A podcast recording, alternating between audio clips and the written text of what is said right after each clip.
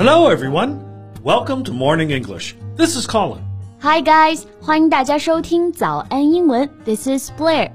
节目开始之前呢，先说一个小福利。每周三我们都会给粉丝免费送纸质版的英文原版书、英文原版杂志和早安周边。微信搜索“早安英文”，私信回复“抽奖”两个字，就可以参与到我们的抽奖福利啦。很多奖品都是花钱都买不到的哟。Yeah, we have carefully picked out these materials. They are excellent for learning English. If you can finish one book, your English will surely be better. So go to the WeChat official account for the lottery right now. Good luck to all of you. Why are you so tired? It's the first day of the week. Well, I didn't get enough sleep last night. 昨天晚上认真学习去了。 You stayed up late to study? You are a geek. 不是什么正经学习啦，就是 女孩子嘛，你知道的，就喜欢看一些化妆教程之类的啊。我昨天晚上就看到很晚。Oh, makeup tutorials. Well, that's understandable. I'll be judging you if you were actually studying. 我相信很多女生都跟我一样啊，喜欢看化妆教程，活到老学到老嘛。那这个化妆教程，我们来学习一下，叫做 makeup tutorial。makeup 我们很熟悉，就表示化妆。那这个教程教学，我们就可以用 tutorial 来表示。 yeah, tutorial is used as a noun here, and it can be a short book, um, computer program, or a video that gives information on a particular subject or explains how something is done. 对，那 Colin 老师，你看过这些 makeup tutorials 吗？ Well, the answer would be the same as me asking you if you've watched videos about assembling car parts. No, and have absolutely no idea what is going on. that is exactly right. 想你也不会看啊。不过说到这个美妆教学，最近国内外呢都掀起了一股儿童美妆博主的热潮，你有关注过吗 Uh, children makeup bloggers? ？Yeah， How old are the children we're talking about? 就五六七八岁吧，反正最小的我看到是才五岁。Okay, well, I, I don't think this is uh, something good. So, how about we talk about it in today's podcast? OK，那今天就跟大家一起来聊一聊最近很火的儿童美妆博主吧。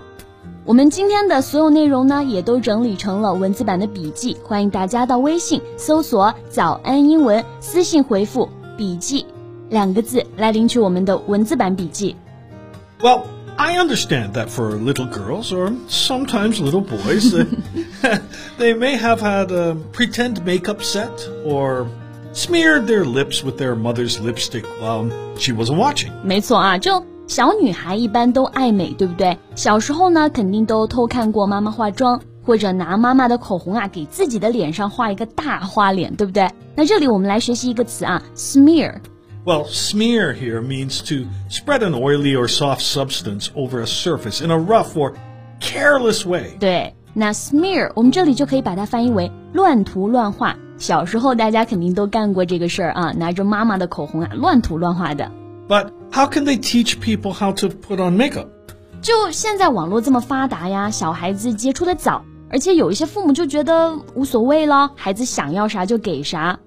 Okay, so thanks or no thanks to social media and overindulgent parents, five year olds these days could be more familiar with highlighting than high fives. 没错，由于社交媒体 social media 的普及啊，还有一些家长的溺爱，导致小孩子呢就过早的接触了这些原本不属于他们的东西。那这里我们学习到了一个新词，就是我们说家长的过分放纵、过分溺爱，我们就可以说 overindulgent。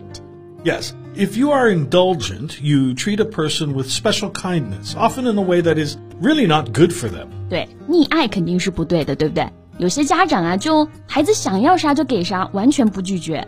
It could even be the parents who get their children started on makeup in the first place. Why?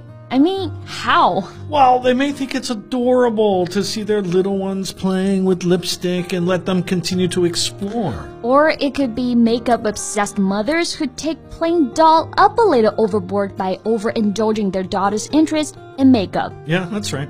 确实啊，就归根结底呢，大部分都还是家长的原因。有些家长可能觉得孩子化妆是一件很可爱的事情， 我觉得啊，可爱归可爱，但是像现在变成了一个博取眼球的方式，这个性质就完全不一样了。Yeah. More importantly, there are actually dermatology consequences to consider. What is dermatology? Dermatology is a branch of medicine dealing with the skin, its structure, functions, and diseases. 啊，那这个 dermatology 我们就可以翻译为皮肤医学，就反正跟皮肤有关吧。小孩子化妆最直接的影响就是皮肤了。Yeah, as we know, a child's skin is thinner and has a decreased barrier function as compared to adults. 对，我觉得这个都能理解啊。我们都说小孩子的皮肤更薄，对不对？更嫩。 所以抵御外界刺激的这个能力就没有这么好。哎，柯林老师，这个 barrier function 是什么意思啊？Well, the skin's barrier function refers to its ability to keep moisture in and damaging elements out. 哦，我知道了。那这个 barrier function 我们就可以翻译为肌肤的屏障功能。Yeah, so children's skin is less able to defend itself against irritants.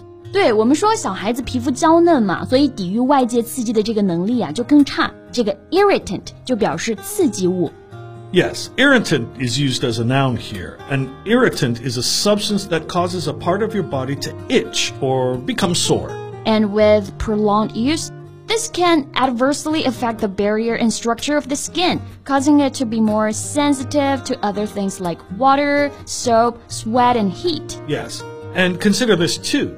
If you have difficulty getting your child to brush her teeth or shower, how do you ensure she'll properly remove her makeup? 对，化妆还不是最大的问题啊。我们知道，不卸妆或者说卸妆不干净，对于皮肤的伤害呢，甚至更大。那小孩子哪里有卸妆的意识嘛？所以对他们来说，这也是一个非常大的问题。I think the whole thing is stupid. Kids with makeup. How can she believe in her natural beauty if she's a maked up even as a child. 我赞同啊，小孩子的皮肤，小孩子漂亮的脸蛋是多少人羡慕都羡慕不来的。而且几岁的小朋友三观都还没有建立，他们也根本就不知道自己本身的样子就是最美的。这些都是需要家长去引导的。Yeah, think about this.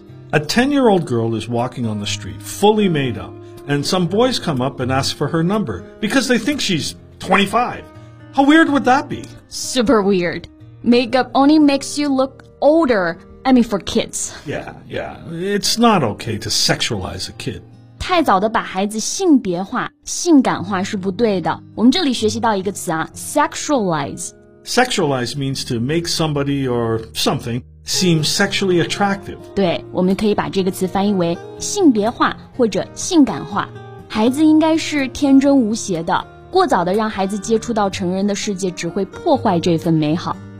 I mean, it's okay to do makeup on your daughter one time and use the right and safe products like uh, school performances or uh, face painting parties, but it's not okay if she wears it every day. 对，只要互联网存在呢，孩子们对于其中光鲜亮丽的内容的向往就不会消失，而由此产生的儿童美妆产业链也只会扩大。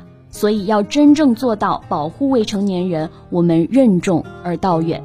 OK，那我们今天的节目呢就到这里了。最后再提醒大家一下，我们今天的所有内容都整理成了文字版的笔记，欢迎大家到微信搜索“早安英文”，私信回复“笔记”两个字来领取我们的文字版笔记。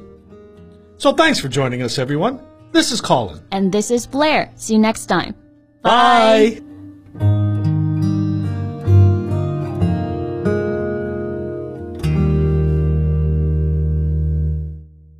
This podcast is from Morning English. 学口语就来早安英文。